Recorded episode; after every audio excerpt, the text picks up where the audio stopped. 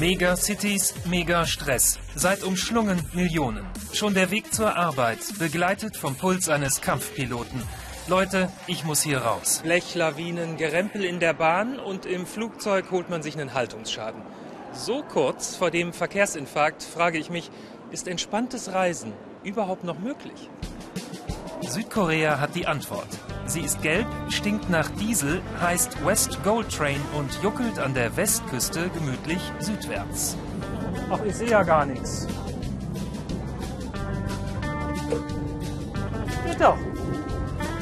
Einfach die Seele baumeln und blühende Landschaften an sich vorüberziehen lassen. Mit allem, was dem Koreaner lieb und teuer ist, inklusive Fußbad. Und was ist bei Wasserschaden?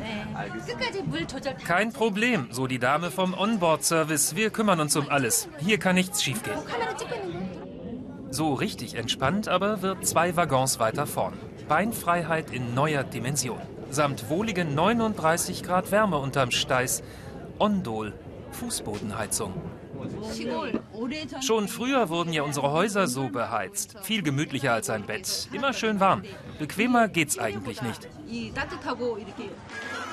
Wer hat's erfunden? Exakt, die Koreaner, nicht die alten Römer. Feuerchen machen, Wärme unterm Haus durch und hinten wieder raus. Das Problem ist, wer hier sanft gegrillt entschlummert, der verpasst noch was. Denn inzwischen brennt auch im Gesellschaftswagen die Luft. Das Personal fällt völlig aus der Rolle. Und die Kundschaft auch. Total entspannt bis völlig losgelöst.